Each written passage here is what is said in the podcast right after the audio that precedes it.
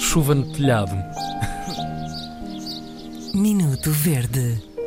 E voltamos àquele momento quase autobiográfico. Hugo Vanderding, o amor que tenho por ti. Ah, é uma vendetta. É uma vendetta pessoal que tem uma.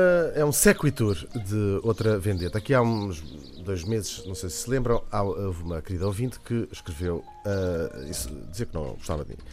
E que me mandou, eh, pediu-vos para me mandarem comprar pão eh, durante ah, a meia hora que ela ouve o programa.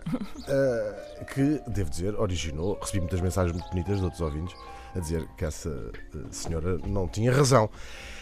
E hoje, eis que é o namorado dessa, uh, uh, dessa senhora que se chama Lília Magalhães. uh, o namorado resolve escrever também a dar conta de como é que evoluiu a situação lá em A coisa casa. está a melhorar, portanto. Não. é? E dizer lá, amanhãs da três. Que bom que eram, fico verde com as voltas, desvarios, previsões meteorológicas e afins do Vanderding. A verdice é tanta que passo o fim de semana, tempo que deveria ser aproveitado para relaxar, a falar sobre as manhãs da três com a minha namorada, que sento o mesmo, é? Numa espécie de catarse. Ora, com tanta coisa boa para fazer, passamos o tempo a chamar nomes ao Vanderding, o que no fundo é já a massa que nos une. Não há maneira de alargar a hora da compra do pão para o período entre as 7 e as 10 da manhã? Pergunta uh, o Filinto Neto.